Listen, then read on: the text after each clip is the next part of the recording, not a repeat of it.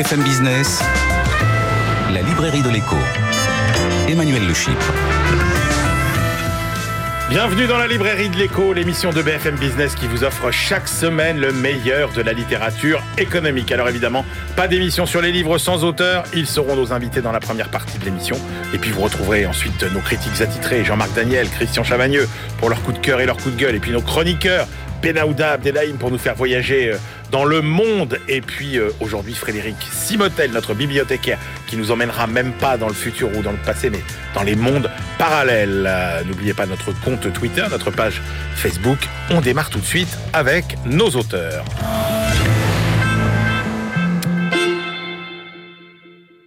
Allez, pour commencer l'année, nous avons pris des bonnes résolutions qui devraient aussi être de celles de nos sociétés du 21e siècle. D'abord, se calmer se calmer pour sortir de l'hystérie qui s'est emparée de nos économies et de nos démocraties. Et puis ralentir pour calmer notre frénésie de déplacement partout et à toute vitesse. Une bougeotte préjudiciable à la planète. Dans cette démarche, nous accueillons nos deux consciences qui sont aussi des habitués de la librairie de l'écho, puisque je les avais reçus, alors pas simultanément, mais chacun euh, pour leur livre précédent. Euh, Jonathan Curiel, bonjour. Bonjour. Jonathan, euh, vous êtes directeur général adjoint des programmes M6, W9, Sister. Vous êtes aussi essayiste et vous publiez La Société hystérisée aux éditions de l'Aube. Votre précédent opus s'appelait Vite. Absolument. Et c'est vous qui m'aviez donné d'ailleurs euh, dans cet opus. Euh, euh, vous le citiez souvent, Milan Kundera, et j'avoue que j'étais pas très sensible à son charme, et vous m'avez complètement euh, retourné, et depuis j'ai relu grâce à vous Milan Kundera et son rapport au temps. Et puis Laurent Castagnède. Bonjour Laurent. Bonjour. Laurent, vous êtes ingénieur, essayiste, conseiller en impact environnemental. Euh, on vous avait reçu pour un livre qui avait fait beaucoup de bruit à l'époque, euh, Hervor. Et là, vous publiez La bougeotte, nouveau mal du siècle chez Eco euh, Société. Je commence avec vous, euh, Laurent euh, Castagnède. Alors, on peut pas vous reprocher votre manque de constance, hein, puisque euh, dans Hervor, justement, c'était en 2018. Vous, en gros, vous nous disiez euh, on peut envisager tous les progrès technologiques euh, euh, que l'on veut pour polluer moins, etc. Ça ne suffira jamais par rapport à l'effort qu'il est nécessaire de fournir pour atteindre justement une neutralité carbone. Oui, tout à fait. Alors, je, je, luttais dans ce livre un petit peu contre le messianisme technologique. Et vous parlez ouais. de neutralité carbone, mais c'est aussi un problème de, de pollution, un problème sanitaire et des problèmes sociaux derrière. Euh, et l'histoire montre en fait que les technologies n'ont jamais en fait réussi à parfaitement résorber euh, le mal qu'elles visaient. Alors c'était ça, hein, vous disiez, euh, on peut avoir euh, les voitures électriques, des trains parfaitement propres, des navires et des avions de plus en plus sobres et silencieux. Euh, ça ne nous suffira pas pour éviter ce que vous appeliez l'apocalypse. Et donc, euh, vous attaquez euh, cette fois-ci au véritable sujet, du coup, qui est bah, comment changer nos comportements. Puisque c'est quand même de ça que dépendra notre capacité à, à, à réussir. Et donc vous dites, on est dans le siècle de, la bougeotte. Et dans bougeotte, je comprends euh, euh, mobilité euh, frénétique et excessive. Oui, tout à fait. Alors, c'est pas moi qui l'annonce parce qu'en fait, là, le terme bougeotte, bon, c'est un terme ancien hein, qui désignait le, le, nid du pigeon. Donc, en fait, au 19e siècle, c'était plutôt le foyer. Et c'est au début du 20e siècle que Jules Clarecy, un académicien, a redéfini le mot bougeotte comme étant euh, une maladie. Hein. C'est dès le départ jugé comme une maladie en 1906. Ah oui. Qui s'était répandue euh, particulièrement dans la société parisienne. Euh, mais en fait, euh, c'est bien plus large. Et, euh, et, dès, et dès, dès, le début du XXe siècle, on commence à parler, pas du mot de pandémie, mais on commence à parler d'ère de la bougeotte comme étant la maladie moderne du XXe siècle qui s'annonce. Alors, euh, cette maladie, euh, c'est quoi les causes? Pourquoi est-ce qu'on a comme ça envie de se déplacer de plus en plus et de plus en plus vite? Oui, alors il y a, y, a, y, a tout plein, y a tout plein de causes, hein. il y a un ensemble. Euh, finalement, pour, pour se déplacer, il faut déjà un but. Donc en fait, dans le but, il y a derrière tout un, une espèce de, un ensemble entre des injonctions sociales, de toute une publicité, tout un, goût de l'ailleurs qui se développe.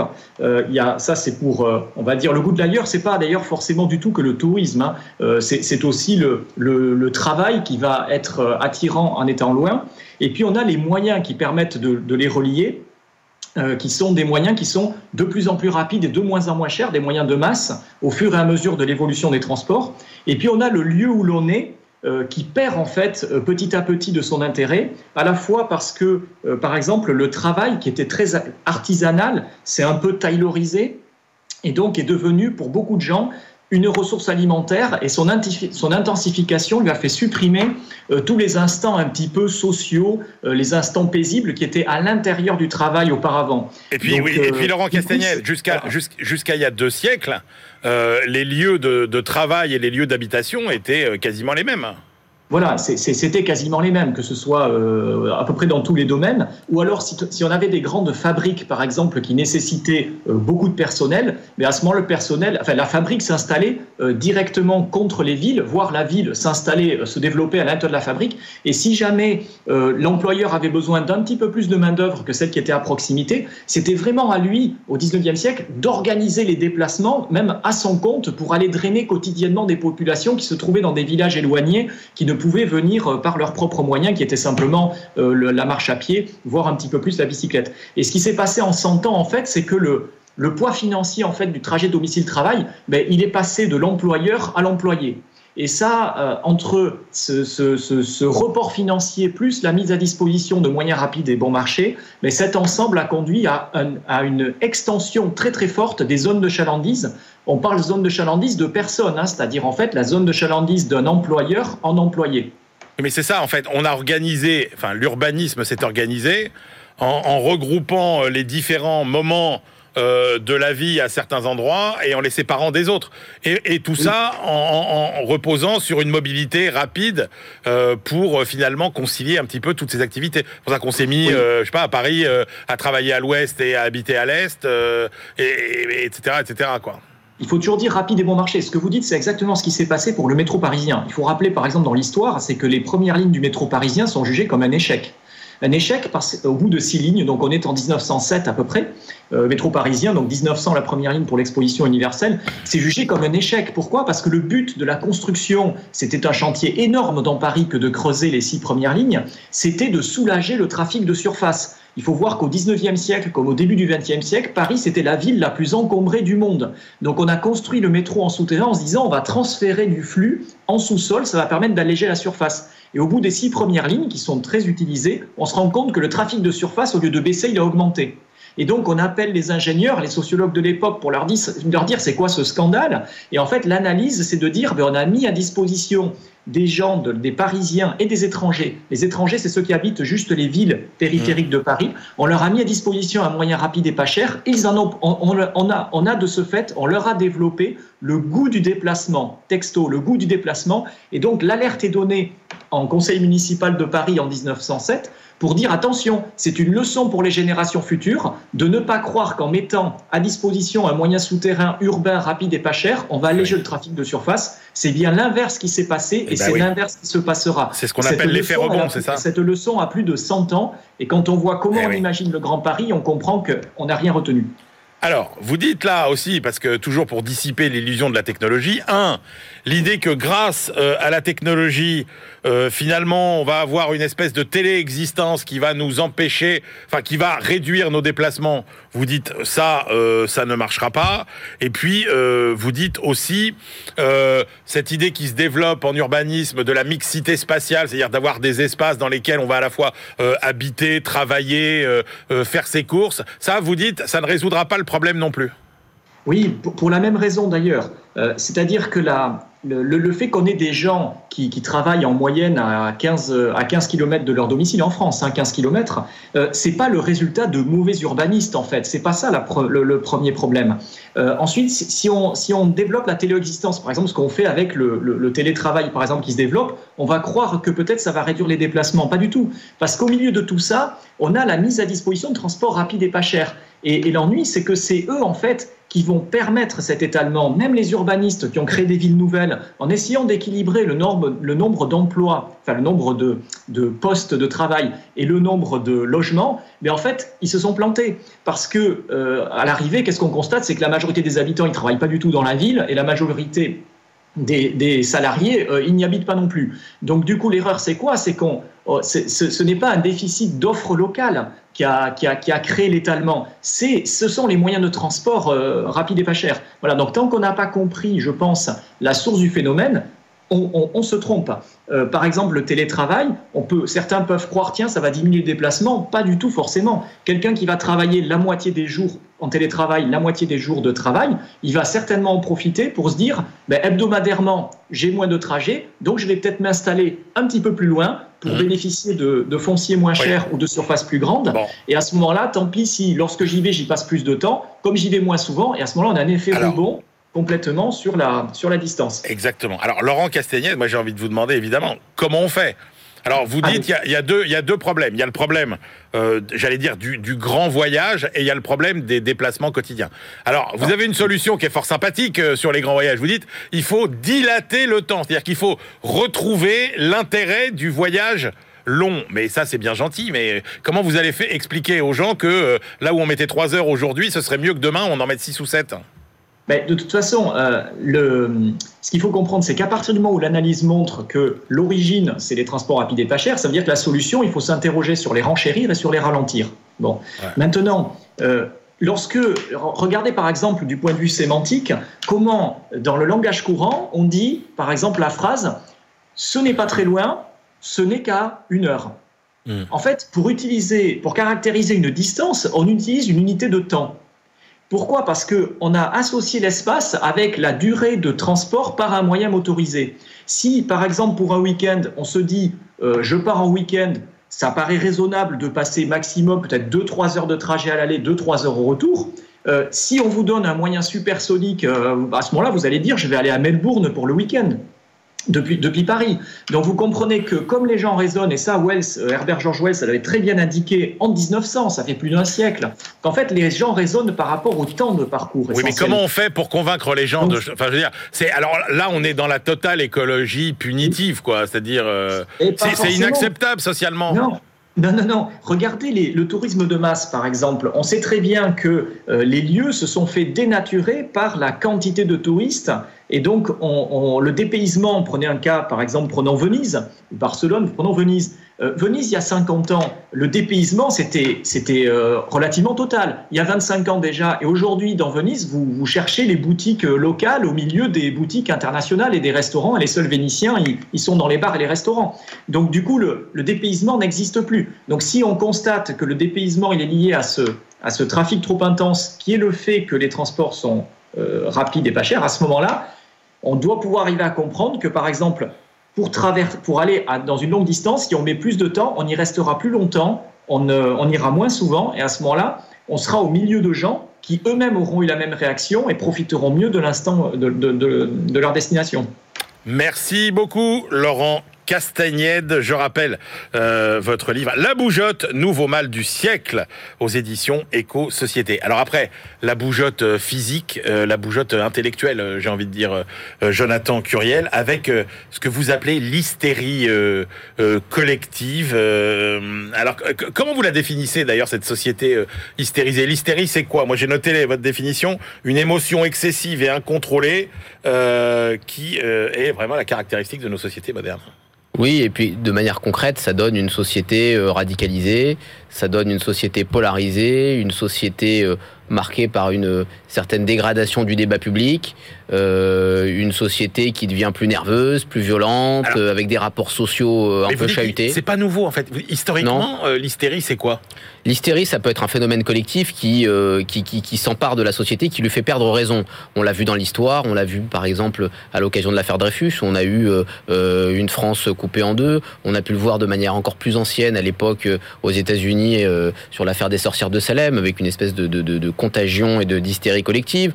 On l'a vu euh, lors du McCarthyisme aux États-Unis, euh, de la période de, de, de cette période anticommuniste. On l'a vu euh, à, à, nombreuses, de nombreuses reprises dans l'histoire, et même en matière économique. l'hystérie, elle est l'hystérie collective, elle est, elle est, assez fréquente. Crise de 29, vous avez des phénomènes d'hystérie. bulle immobilière dans les années 2000, vous avez des phénomènes d'hystérie. Greenspan, l'ancien président de la, de la, de la Réserve fédérale, parlait d'exubérance irrationnelle des marchés. Le terme de boom, le terme de crash. Tout ça traduit une hystérie. Et donc, en fait, ce que vous dites, c'est que l'homme n'est pas devenu euh, forcément euh, plus violent. Il a simplement accès, en fait, à des euh, à, des nouveaux lieux d'échange où la violence est normalisée selon vos propres propos. En fait, les lieux de conflit ont remplacé les lieux de débat. Oui, et surtout, l'hystérie, comme on le dit, existait, mais aujourd'hui, on, les voit, on la voit plus et on l'entend plus euh, sur différents vecteurs. Ça peut être les médias, ça peut être, à mon sens, euh, au, premier chef, les réseaux sociaux, sur lesquels on a banalisé l'affrontement, sur lesquels il y a des antagonismes, des blocs, des gens qui sont euh, chacun dans leur silo et qui, donc, du coup, par plusieurs biais qu'on peut expliciter sur les réseaux sociaux, l'anonymat, la polarisation excessive, une certaine désinhibition, un discours beaucoup plus performatif qui vise à bousculer l'autre, qui fait qu'aujourd'hui on est sur des lieux de, de, de violence et un durcissement des rapports. Alors le problème c'est que c'est du coup euh, euh, ce sont les minorités silencieuses qui finalement euh, occupent tout l'espace médiatique et vous vous alertez sur le fait que bah, finalement tout ça conduit à une mise en retrait d'une grande partie de la population de, de la vie publique et que pour la démocratie c'est quand même dangereux.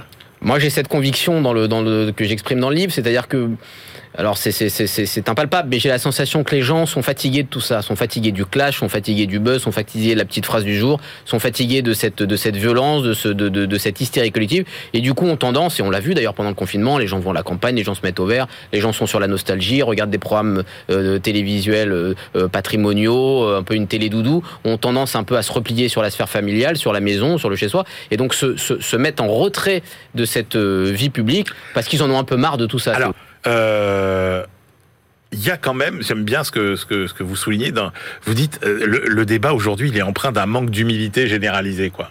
Oui, alors ça c'est, c'est-à-dire qu'aujourd'hui, on, enfin, c'est, c'est, c'est, Platon le disait, je sais que je ne sais pas. Aujourd'hui, ça c'est totalement, euh, totalement. Euh, Maintenant, c'est je ne sais pas que je ne sais pas. Ah bah aujourd'hui, c'est mais même vous vous regardez sur les réseaux sociaux, on est, on passe son temps à s'auto-promouvoir, euh, à être fier de ça, fier de ci. Euh, on est en permanence. On, on, de toute façon, on est dans, on est dans une. Cette société hystérique, c'est une société de l'opinion, c'est une société du choc, c'est une société de la vie. Donc vous devez, euh, c'est une société qui est péremptoire. Vous devez avoir un avis tout de suite euh, vous, vous, et, et, une opinion sur le de manière immédiate pour revenir à ce qu'on disait tout à l'heure sur Alors, le débat de la. Oui, mais vous dites euh, les, les, périodes d'hystérie, elles ont déjà euh, existé. Ouais.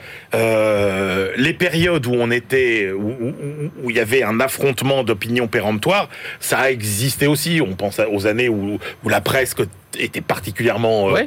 violente, mais il n'empêche qu'à l'époque, on mettait pas euh, toutes les opinions sur le même plan. Oui. Comme aujourd'hui. Et ça, c'est. Est-ce que c'est pas ça vraiment la nouveauté? C'est-à-dire que euh, l'opinion euh, finalement de l'ignorant vaut la même chose que celle du prix Nobel, quoi. Bah si, mais c'est l'un des c'est l'un des effets des réseaux sociaux. C'est-à-dire qu'aujourd'hui, ce qui était cantonné au bistrot, aujourd'hui est sur la place publique et sur les réseaux sociaux. Et donc du coup, toutes les opinions se, se, se valent et on est dans un relativisme assez absolu. Donc effectivement, on est dans cette logique de, de, de, de paroles qui se valent et qui, qui, qui crée d'une certaine manière cette hystérisation qui a existé par le passé, par ailleurs.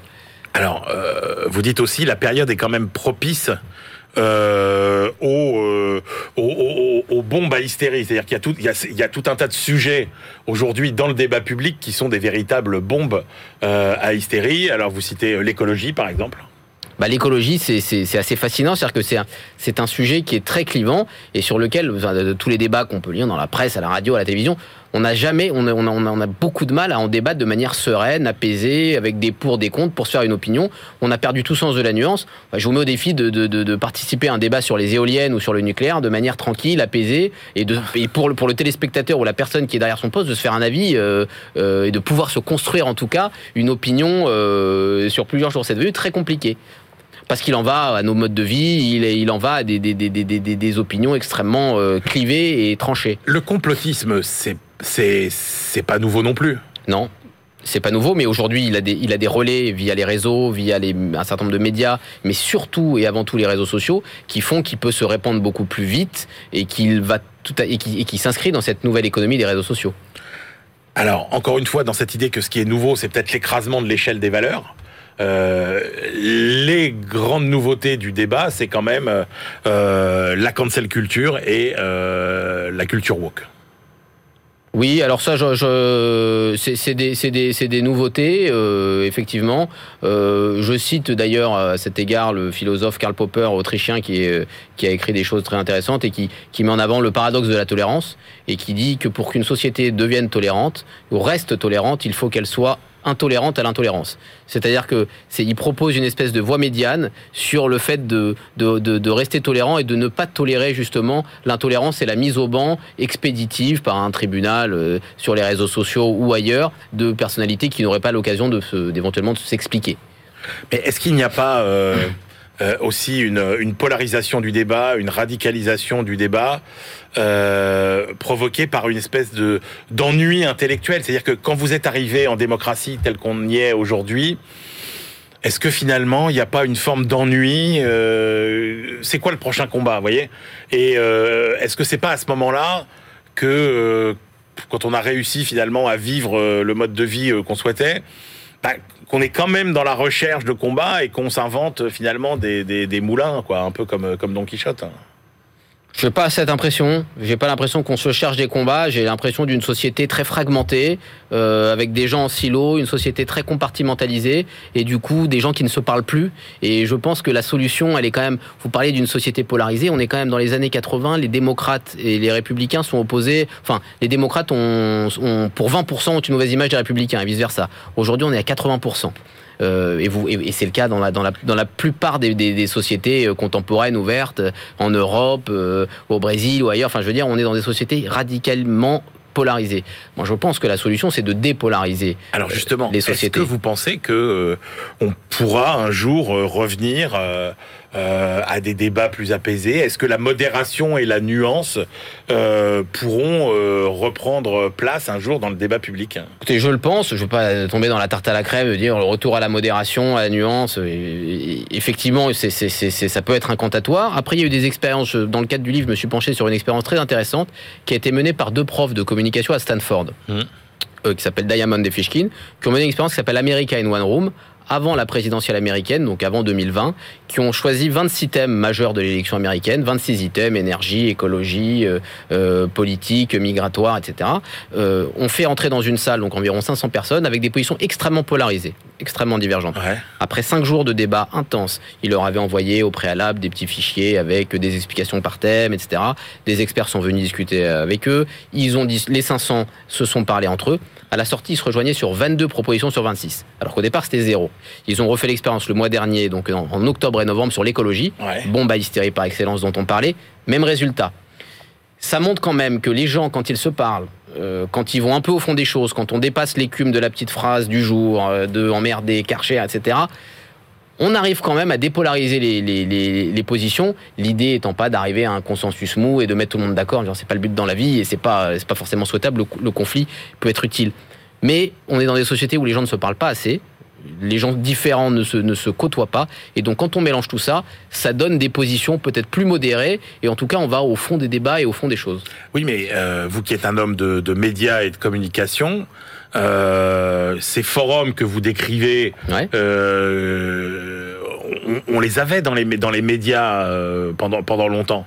Et là, on a l'impression que c'est plutôt le contraire. C'est-à-dire que là, maintenant, euh, dans les médias, on ne cherche plus euh, le consensus et l'explication, on cherche au contraire euh, la divergence et la confrontation. Après, c'est un peu la poule et l'œuf. Est-ce que c'est euh, les, les, médias qui courent après l'actualité comme ça? Enfin, je ne sais pas si vous avez vu le film Illusion perdue, euh, l'adaptation de Balzac du roman euh, en salle. On voit que l'hystérisation médiatique, elle existe depuis 200 ans. Les gars, ils allaient à l'époque avec leurs petits journaux, euh, ils allaient faire sensation sur la pièce de théâtre du lendemain, ils en faisaient des tonnes, et le lendemain, c'était critiqué par les, les, Donc tout ça existe depuis, depuis des siècles, ça a toujours existé. Mais par quel cas? Parce que c'est formidable l'expérience américaine, mais je veux dire, ouais. on, on, peut... Alors on peut après essayer de la multiplier, mais... mais non, mais, mais, par exemple... Bah, qu'est-ce qu'on peut utiliser comme outil pour essayer que les gens, en fait, euh, se, parlent à nouveau de façon constructive Par exemple, j'en sais rien, mais c'est si vous avez le, c'est très différent de notre, système, mais le, système suisse. Vous avez le système des votations suisses, qui permettent d'associer les citoyens à la, vie publique, de créer une meilleure délibération. Vous avez eu des, des, votations euh, le mois dernier sur la justice, sur le Covid et sur le statut des, soignants en Suisse. Vous recevez dix jours avant chez vous un petit fascicule vous expliquant la situation.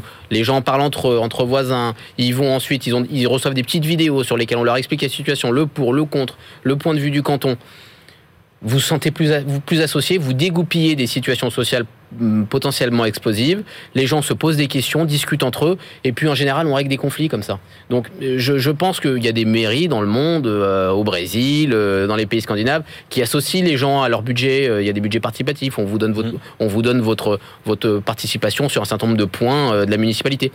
Il y a peut-être des, des, des, des, modes. Ouais, des modes opératoires de la démocratie à réinventer. Je pense.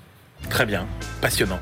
Merci beaucoup, Jonathan Curiel. Je rappelle euh, votre dernier livre, donc La société hystérisée aux éditions de l'Aube. Euh, allez, on se retrouve tout de suite pour la deuxième partie de cette librairie de l'écho. BFM Business, la librairie de l'écho. Emmanuel Le on se retrouve pour la deuxième partie de cette librairie de l'écho. Nous la clôturons comme de coutume avec euh, nos chroniqueurs Benahouda Abdelhaim, notre globetrotter. Aujourd'hui, euh, ce sera euh, Frédéric Simotel, notre bibliothécaire. Mais tout de suite, bien évidemment, nos critiques attitrés. À ma gauche, Christian Chavagneux, éditorialiste et critique à alternatives économiques. Et à ma droite, Jean-Marc Daniel, le critique attitré de la Société d'économie politique, professeur émérite à l'ESCP. Alors, messieurs, on commence avec euh, le choix de Christian cette semaine, la longue reconstruction de la France par Eric Chapman aux éditions des presses de Sciences Po. Christian. Alors Chapman, c'est un historien américain qui est spécialiste de la France et la longue reconstruction dont il est question, c'est celle qui a marqué la France après euh, la euh, Deuxième Guerre mondiale. Chapman nous dit qu'il y avait deux impératifs a priori contradictoires en France. D'un côté, De Gaulle veut rebâtir, reconstruire, moderniser l'économie française, mais avec de manière assez autoritaire avec euh, des élites euh, technocratiques, des experts, des Alfred Sauvy, des, Jean Monnet, euh, des François Bloch-Léné, pour vraiment reconstruire par le haut la France. Et en même temps, après les errements de la Troisième République et de Vichy, il faut rebâtir un renouveau démocratique. Et donc, un peu plus de démocratie, un peu plus d'autoritarisme et d'élite et de technocratie, les deux vont pas ensemble. Donc, ce que va faire l'auteur, c'est passer en revue ce qu'il appelle des domaines, par exemple la politique de main-d'œuvre, la famille, la fiscalité, les nationalisations, en disant voilà, comment est-ce que cette tension a été résolue? Et c'est ça qui fait tout, tout l'intérêt, euh, tout l'intérêt du livre. Alors, il dit sur la main d'œuvre, par exemple, il y a 600 000 chômeurs parce que les usines ont été détruites, il n'y a plus d'entreprises. En même temps, il y a des besoins et, ça ne matche pas. Ça nous rappelle un débat d'aujourd'hui, même si les conditions ne sont pas du tout les mêmes. Et donc là, décision autoritaire du gouvernement, on prend la main d'œuvre euh, et on dit euh, vous êtes à Paris, on a besoin de gens en province, vous allez en province. Vous êtes de tel secteur, on a besoin dans un autre, vous allez dans tel autre très, très autoritaire, ah répartition de la main-d'œuvre autoritaire. On utilisait le demi-million de prisonniers de guerre allemands que les Alliés nous ont attribués pour faire du déminage euh, euh, dangereux, pour aller dans les mines, exploiter le charbon, euh, pour, pour l'agriculture. Et organisation qui reçoit l'assentiment de l'ensemble des syndicats, CGT en tête, qui est assez puissante à l'époque, parce qu'il y a la volonté chez les syndicats, notamment c'est la CGT, de dire il faut reconstruire, il mmh. faut rebâtir, donc oui, tant pis, on accepte l'autoritarisme de l'État. Donc là, ça se passe bien. Politique familiale, ça se passe pas très bien, parce qu'il y a d'un côté ceux qui disent faut mettre les femmes au travail, ça va booster l'économie française, il y a plus de main-d'œuvre, et les autres qui disent pas du tout, faut rester à la maison, il faut faire des enfants parce que pour la prochaine, il faut qu'on ait plus de, plus, plus de bras, plus de soldats. Donc là, ça. ça, ça ah oui, c'était pas. Euh, ça, si on, ça va faire du chômage si on met les femmes non, au travail. Non, non, non, non, non c'était pas le, c'était pas le, débat. Sur euh, la fiscalité, Maurice Lauré invente la TVA hum. qui va nous donner et qui va donner à plein de pays des ressources fiscales pérennes et en même temps euh, renforcement de la lutte contre la fraude fiscale, renforcement des inspecteurs des impôts. Là, la réaction par le bas, ça va être évidemment Pierre Poujade, euh, l'ancien des, jeunesses de, Vichy, euh, qui va se mobiliser. Mais le, le chapitre nous dit où l'État a un peu reculé, mais finalement, il a gardé l'essentiel. La TVA va rester, les inspections des impôts vont rester, la lutte contre la fraude fiscale va rester, même s'il a reculé un petit peu. Euh. Et les nationalisations, ce qui est intéressant, parce qu'on a lu plein de choses sur les nationalisations d'après-guerre, mais là, l'auteur va rentrer pratiquement entreprise par entreprise pour dire, là, ça s'est bien passé. Par exemple, chez EDF, les relations entre les salariés, notamment les syndicats et la direction, ça va aller dans le même sens. Il y a d'autres entreprises où ça va moins bien marcher, il va y avoir plus de conflits. En tout cas, le livre finit avec un portrait croisé assez amusant de Pierre Mendès France et Michel Debré. Mendès France, le, le, démocrate, Michel Debré, le technocrate un peu autoritaire. Et puis un dernier chapitre un peu moins intéressant à mon sens sur l'Algérie qui montre comment l'autorité de l'État a été renforcée au travers de la guerre d'Algérie. Au final, ces experts, ces élites ont bien réussi à moderniser l'économie française et dès les années 60, nous dit l'auteur en conclusion, commence à avoir cette petite musique de, euh, de critique de la technocratie française. Bah, ce débat, on l'a toujours aujourd'hui. Jean-Marc Daniel. Oui, l'intention initiale du livre me paraissait tout à fait louable et je suis rentré là-dedans en disant ça va être passionnant. J'ai été un peu déçu.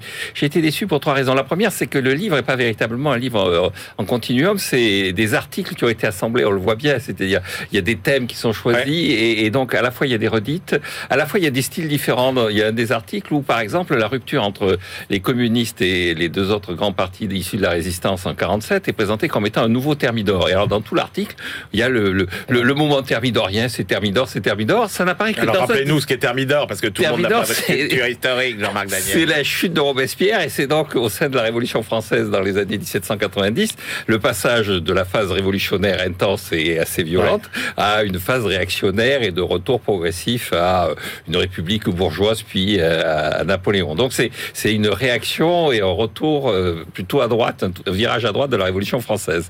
Et donc il dit la rupture avec les communistes, ça a été un peu ça, mais c'est dans un chapitre et c'est récurrent. Il dit voilà, c'est Thermidor, voilà, ça a été Thermidor. Et puis ça réapparaît pas ailleurs. De même, à un moment donné, il parle de Georges Villiers, le patron du, patronat. D'abord, le, nom est mal orthographié, puis il apparaît et puis il ne réapparaît plus dans les dans les autres chapitres. Donc il y a, y a une forme de, de, remise en ordre qui aurait été nécessaire, à mon avis, sur un plan éditorial. La deuxième raison, c'est parce que effectivement, il définit la reconstruction de façon très très vaste et donc il va jusqu'en 1962. On a parlé le dernier chapitre sur la guerre d'Algérie. Et donc effectivement, on peut penser quand même qu'on est au-delà de la phase de reconstruction. On est dans, dans le cœur des Trente Glorieuses. Son, son, séquençage historique, et en plus de chapitre à chapitre, il n'est pas exactement le même. À un moment donné, il s'arrête en 64, puis il s'arrête en 62. Ah, et, après, on peut admettre que la reconstruction, elle ne s'achève pas au même moment dans tous les domaines euh, oui, mais alors, de l'économie. Et c'était mobilisé par les élites politiques comme, euh, comme un terme mobilisateur. oui, ça oui, alors bon, et puis alors il parle assez abondamment de la grève des mineurs de 63. On est quand même assez loin en 63 de 1944. Et, et le troisième élément, c'est que effectivement son fil conducteur, qui est intéressant, et là je rejoins ce que dit, euh, ce que dit euh, Christian, c'est-à-dire effectivement cette technocratie qui croit avoir gagné et qui va, qui va finalement euh, exploser avec mai 68, avec des années 70 qui vont être particulièrement agitées. Et ce fil conducteur, je trouve qu'il n'est pas assez présent véritablement dans la construction du livre. Alors, il y a un chapitre que j'ai trouvé passionnant, et Christian a parlé, c'est le portrait croisé de Michel Debré et de Mendès France, et c'est, c'est comme les vies parallèles de Plutarque, c'est vraiment là, c'est rien que pour ça je sauve le livre, c'est-à-dire ce, chapitre-là, j'invite les, les, les, auditeurs, téléspectateurs à se précipiter sur ce chapitre-là s'ils décident d'acheter le livre. Il faut dire que Jean-Marc a un avantage sur moi, c'est qu'il était déjà présent. Euh, c'est ça. Il lisait déjà l'actualité au moment de Mendes et ah de Debré. Pendant la période de naissance, j'étais déjà là. Dire que j'étais passionné, pas forcément, et pas forcément évident, mais j'étais là. Alors, Jean-Marc, on passe à votre choix. Un grand classique, mais qui vient d'être réédité et dont il fallait quand même qu'on vous parle à un moment ou à un autre dans la librairie de l'écho. Ça s'appelle Une grande divergence de Kenneth Pomerantz, euh, édition Espace Libre. Oui, donc euh, la grande divergence, c'est entre euh, la Chine et l'Asie du Sud-Est d'un côté, l'Europe occidentale de l'autre, à la fin du XVIIIe siècle et au début du XIXe siècle. Et cette divergence, c'est l'entrée de l'Europe occidentale singulièrement donc le Royaume-Uni dans la révolution industrielle, alors que la Chine, qui a fait jeu égal, même qui a été plutôt en avance à certains moments par rapport à l'Europe occidentale, et qui a été la première économie mondiale, qui a été la première économie mondiale, se met à reculer et pendant un siècle et demi va, ne va pas cesser de reculer. Alors il essaie d'expliquer pourquoi et surtout sa démarche intellectuelle, c'est de dire beaucoup de gens se sont trompés. Alors c'est à la fois une des forces et faiblesses du livre, c'est-à-dire que il est obligé d'avancer à pas compter ici tout, un tas de gens en disant voilà. Euh,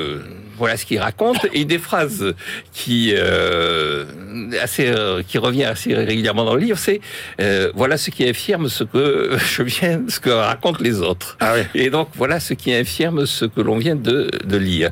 Et donc euh, donc c'est assez minutieux. Quelquefois c'est un peu fastidieux, mais j'ai trouvé ça passionnant dans justement les raisons qu'il met en avant. Il dit voilà, on pense que c'est parce que les Anglais ou les Occidentaux maîtrisaient mieux la technologie. Il dit bon c'est pas vrai. On pense que parce que les institutions étaient plus favorables à l'entrepreneur. Il dit c'est pas vrai. On pense qu'il y avait des marchés qui fonctionnaient. Il dit c'est pas vrai. En fait, c'est des problèmes écologiques, mais au sens euh, non pas au sens moderne. Environnementaux. environnementaux, Ouais. Énergétique. énergétiques. Et il Ouais. part d'une phrase de Malthus. J'ai trouvé ça assez bon. Il dit Malthus dit on va manquer de terre parce qu'il dit la terre ça sert à quoi? Ça sert à nourrir la population, ça sert à fournir le combustible, ça sert à fournir les fibres qui vont servir le textile au travers Ouais. de la laine, et puis ça sert à fournir le matériel de, le, le matériau de construction. Il dit Malthus s'est focalisé sur la nourriture, alors que le vrai problème c'était le autres. combustible.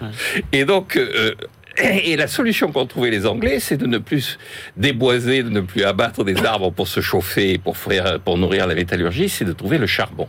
Et donc la force des Anglais, c'est d'avoir trouvé de la terre en libérant leur terre consacrée euh, au travers des forêts à- au combustible. En allant chercher l'énergie dans les mines, ils Dans ont libéré de la terre. Ils, ils libéraient de la terre et en allant utiliser la terre des États-Unis, qui Oui. en plus était totalement vierge. Alors j'ai trouvé ce point de vue à la fois passionnant et extrêmement bien argumenté. Donc il faut avoir le courage de s'enf- s'enfoncer dans le livre, mais c'est vraiment passionnant. Christian Chavagneux, c'est Ouais, un des grands livres hein, quand même C'est sur. euh, c'est- C'est un classique ouais, maintenant hein, de, de ce qu'on appelle l'histoire globale. C'est-à-dire que Exactement. Jack Goody, euh, l'histoire globale, c'est quoi? C'est réécrire l'histoire du capitalisme et, et du monde, de l'économie mondiale, en, en se privant de toute approche occidentalo- occidentalo-centrée. Euh, on avait eu Jack Goody, euh, l'anthropologue, qui nous avait dit euh, non, il n'y a pas rien du tout. Puis tout d'un coup, euh, l'Angleterre et les pays occidentaux qui sont sortis, c'est pas linéaire, c'est c'est pendulaire. Il y a eu la Chine qui a dominé le monde avec un jusqu'au XVIIIe siècle un système mondial centré autour de la Chine, beaucoup plus fort que celui qui est centré autour de l'Europe. Puis l'Europe, et puis peut-être maintenant qu'on revient vers le- vers, vers l'Asie et la Chine, je ne sais rien, l'histoire n'est pas encore écrite. Pomerantz s'inscrit complètement dans cette logique et nous dit, euh, il va comparer le Royaume-Uni avec en gros euh, ce qu'il y a autour de Shanghai aujourd'hui, et euh, en, en- en prenant une liste d'indicateurs absolument incroyables de développement économique et social, et en montrant, comme l'a dit Jean-Marc, que euh, les deux sont à peu près au même niveau jusqu'au XVIIIe siècle. Et ce qui va faire la différence, c'est effectivement que euh, utilisait le bois comme combustible, et les deux, il nous montre bien Pomerantz que des deux côtés, on va manquer de bois. Le prix du bois est en train de monter. Et là, accident historique, chanceux pour l'Angleterre, on va passer au charbon. Et les mines de charbon sont là, il n'y a pas à creuser, et sont à côté des centres de consommation. Il y a du charbon aussi en Chine, mais à 1500 km. Et donc de, de Shanghai. Et donc là, on voit bien qu'il y a déjà une différence. Accident de l'histoire heureux pour l'Angleterre. Et puis, il y a quand même l'Empire. Euh, c'est l'empire colonial qui va apporter les matières premières, qui va apporter euh, les- la main d'œuvre euh, vraiment pas chère, c'est le moins qu'on puisse dire avec, avec l'esclavage, qui va apporter le coton américain en Angleterre. Avec le charbon, on va avoir la machine à vapeur. Avec la machine à vapeur, on va traiter le coton américain. Ça va lancer la, la révolution industrielle. C'est devenu un grand classique de attention lorsque vous écrivez l'histoire du capitalisme, il faut regarder l'histoire dans son ensemble et pas seulement à partir de l'Europe ni du Royaume-Uni. C'est excellent. Merci messieurs. Allez, on retrouve euh, notre bibliothécaire. Aujourd'hui, Frédéric Simotel. Alors on va même plus voyager dans le futur ou dans le passé, mais dans les mondes parallèles. BFM Business, la librairie de l'écho. Les livres d'hier et de demain. Bonjour Frédéric Simotel. Bonjour Emmanuel. Frédéric Simotel, notre éditorialiste euh, technologie, espace, passé, futur. Et vous avez choisi, Frédéric, de nous emmener aujourd'hui très loin, enfin très loin. Puisque c'est si loin que ça d'ailleurs. Je suis Les- juste à côté. C'est ça. Les mondes quantiques et l'émergence de l'espace-temps, la face cachée de l'univers. L'auteur est un physicien théoricien, Sean Carroll. Et il fait l'actualité aujourd'hui. Alors, euh, il fait l'actualité pour diverses, di- différentes raisons. La première, c'est le lancement de ce satellite d'observation James Webb là, qui va se Absolument. déployer, qui va explorer les confins de l'univers, qui va essayer de nous faire comprendre les, les trous noirs, le Big Bang. Et justement, ce livre en parle. Euh, il y a aussi une nouvelle étude développée là, euh, par des chercheurs de Yale et de l'Agence spatiale européenne autour des, des trous noirs. Il, il pourrait expliquer pas mal de choses. Et puis, vous savez, on parle beaucoup du, du métaverse, méta-univers, ces univers parallèles. Ben, on est en plein dedans. Alors, le livre est un peu complexe, hein, je vous l'avoue. Les deux premiers chapitres sont un petit peu euh, compliqués, mécanique quantique, mais derrière, bah, Sean Carroll, il rappelle quand même que les règles physiques apprises à l'école, c'est bien, il y a les équations, tout ça, mais on pourrait aller beaucoup plus loin avec la, la théorie quantique et la théorie de certains physiciens. C'est ce que nous explique l'auteur, c'est qu'il n'y aurait pas eu un Big Bang, il y en aurait eu plusieurs. Donc là, je suis en train de vous parler, mais peut-être parce qu'il y a une décision que j'ai prise il y a deux minutes, je suis, en train, je suis peut-être dans un autre monde en train Oh de vous là là parler là là là de tout à fait autre chose. Et mieux, il explique même que l'univers ne serait pas né d'une seule explosion, mais serait euh, beaucoup plus ancien. Ce serait une évolution. euh, il serait en constante évolution et à la fois vers l'avenir, mais aussi vers le passé. C'est pour ça, vous savez, c'est toujours ces, ces théories. Et donc, il y a encore beaucoup à faire. On entre dans le royaume du quantique. Alors, le royaume du quantique, euh, mais là, on- en fait, on a un monde euh, avec des, des, des univers euh, multiples, infinis. Exactement, complètement on- on- parallèle. On n'est plus dans le métaverse, on est dans le, dans le multivers. Ouais, et c'est- pas des c'est pas des illuminés tout ça. Il faut voir que la théorie du multivers, donc c'est multi-univers, ça a été évoqué par Erwin Schrödinger en 1952. Ah ouais un physicien, philosophe, il a eu le prix Nobel pour ça. Et d'ailleurs, ces théories ont été soutenues. Enfin, l'équation euh, qui démontrait tout ça, son équation a eu un, il a été récompensé d'un prix Nobel. Et Stephen Hawking, alors, d'ailleurs, euh, euh, soutenait aussi cette cette version-là. Et le, le, le but, c'est de dire, euh, lui, son grand exemple, c'était de dire, bah voyez, on enferme un chat dans une boîte euh, dans laquelle il y a une capsule avec un poison mortel. Eh bien, on va retrouver le chat mort dans un cap parce qu'il aura cassé la, la, la capsule et il sera mort. Et dans l'autre cas, eh ben, il est peut-être vivant dans un autre univers parce qu'il n'aura pas cassé cette, euh, cette boîte. Et il prend un autre exemple. Alors souvent, les physiciens se moquent de ça. Il dit là, je, je prends un café, je pose ma tasse. Et bien peut-être que la tasse, elle va tomber et disparaître parce qu'elle est partie, elle, elle a changé d'univers. Et donc voilà, on est juste vraiment- pour terminer, Frédéric, c'est vrai que là, on parle quand même de sciences presque dures, mais si on en parle, c'est parce que ça a aussi des implications euh, considérables sur euh, euh, l'informatique, la technologie et, et donc euh, l'économie. Exactement. Et, et- et tout ça, euh, tout ça, c'est ce que vient, bah, c'est ce que vient nous expliquer Carroll. Ah, il a quelques théories controversées, hein, évidemment, quand on parle comme ça dans les univers parallèles. Mais c'est exactement ça. On est dans le problème philosophique, on est dans un problème euh, économique. Et puis, euh, je retiens cette blague des, euh, on met deux, deux physiciens dans un avion, l'avion va s'écraser. Il y en a un, et le premier va dire, oulala, on va mourir. Qu'est-ce qu'on peut faire pour? Et l'autre va dire, non, mais t'inquiète pas, on va se réveiller dans un autre univers parallèle, donc il n'y a pas d'inquiétude. Merci beaucoup, Frédéric Simotel. Et ben, en attendant, avec Benahouda Adelaïm, on vous ramène sur Terre, notre bonne vieille Terre où il y a déjà tellement à explorer. BFM Business, la librairie de l'écho. Les livres d'ailleurs. Bonjour Benahouda. Bonjour. Allez Benahouda, notre première destination aujourd'hui sera la Chine. Et là, on se projette dans le futur également. Première puissance économique mondiale en 2033. Il s'avère que ce rattrapage euh, devrait prendre 4 ans de plus que euh, calculé euh, précédemment. C'était fin 2020 par euh, les économistes du JCER, c'est euh, le centre japonais de recherche économique à Tokyo. C'est un travail collectif où Atsushi Tomiyama et ses collègues euh, tablent à présent sur 2033 en effet, au lieu de 2029, euh, pour que le produit intérieur brut nominal de la Chine dépasse celui des États-Unis. Comment expliquer un tel décalage de, de prévision de, de 4 ans d'une année sur l'autre? Les auteurs l'attribuent d'abord et avant tout à la répression en cours dans différents euh, segments de la technologie, de l'industrie et de la finance en Chine. Euh, Un tour de vis national qui porterait atteinte à la croissance économique potentielle euh, de ce pays. Autre facteur important, la politique de décarbonisation en Chine qui ralentit la dynamique d'activité. Et puis le traitement de certaines poches d'endettement très importantes comme la promotion immobilière, on l'a vu avec Evergrande. Il faut aussi prendre en compte un autre paramètre, c'est celui de la reprise économique euh, aux États-Unis, Ouais. plus importante euh, que prévu. Et alors cela donne ce scénario global euh, en cas d'évolution, alors nous disent-ils, standard euh, à la fois de la crise pandémique et actuelle. Et si les tensions, c'est aussi un autre paramètre très important, autour de Taïwan, ne dégénèrent pas en une guerre, ça remettrait bien entendu tout en cause. Alors si les conditions sont réunies, donc euh, à l'horizon de 2035, euh, le PIB chinois sera environ 1000 milliards de dollars supérieur à celui des États-Unis. Il y a deux autres dépassements euh, très instructifs développés dans, dans, dans ce document Ouais. euh, et qui apparaissent euh, un peu en, en sous-main, c'est le PIB par habitant. Le Eh PIB oui. par habitant des Sud-Coréens qui sera supérieur à celui des Japonais en 2027, donc dans 5 ans. Euh, et l'année d'après, c'est la richesse par habitant des Taïwanais, donc en 2028, qui dépassera celle des Japonais, Euh, ce qui est un, un, un déclassement du Japon assez extraordinaire. Les auteurs nous rappellent qu'en 1986, les Japonais euh, disposaient d'un PIB par habitant 6,2 fois supérieur à celui des Sud-Coréens, c'est-à-dire euh, hier, 1986. Et c'est la configuration d'une productivité du travail euh, en très net retrait au Japon qui, qui explique tout cela. Le constat est sobre mais sombre de la part des économistes du JCER. Le déclin de ce facteur est frappant. Ouais, et si euh, les Taïwanais sont plus riches que les Japonais, alors ça veut dire qu'ils sont aussi beaucoup plus riches que les Chinois euh, Exactement. de l'intérieur, euh, en- en- entre Continentaux. guillemets, continentaux. Exactement. Quels seront les métaux de la transition énergétique, euh, Benahouda Alors c'est une publication de référence du Fonds monétaire international euh, qui, qui en fait euh, vraiment un sujet de préoccupation récurrente maintenant. La transition énergétique dite propre pourrait déclencher pour des décennies une demande mondiale de métaux sans précédent que l'offre ne pourrait pas en fait suivre en l'état de la production et de l'exploration. Euh, une seule batterie électrique, c'est un- encore un rappel mais qui, qui vaut d'être donné parce que Ouais. c'est l'FMI qui le donne. Pour fabriquer une batterie électrique, il faut 8 kg de lithium, 14 kg de cobalt, 20 de manganèse et 35 de nickel.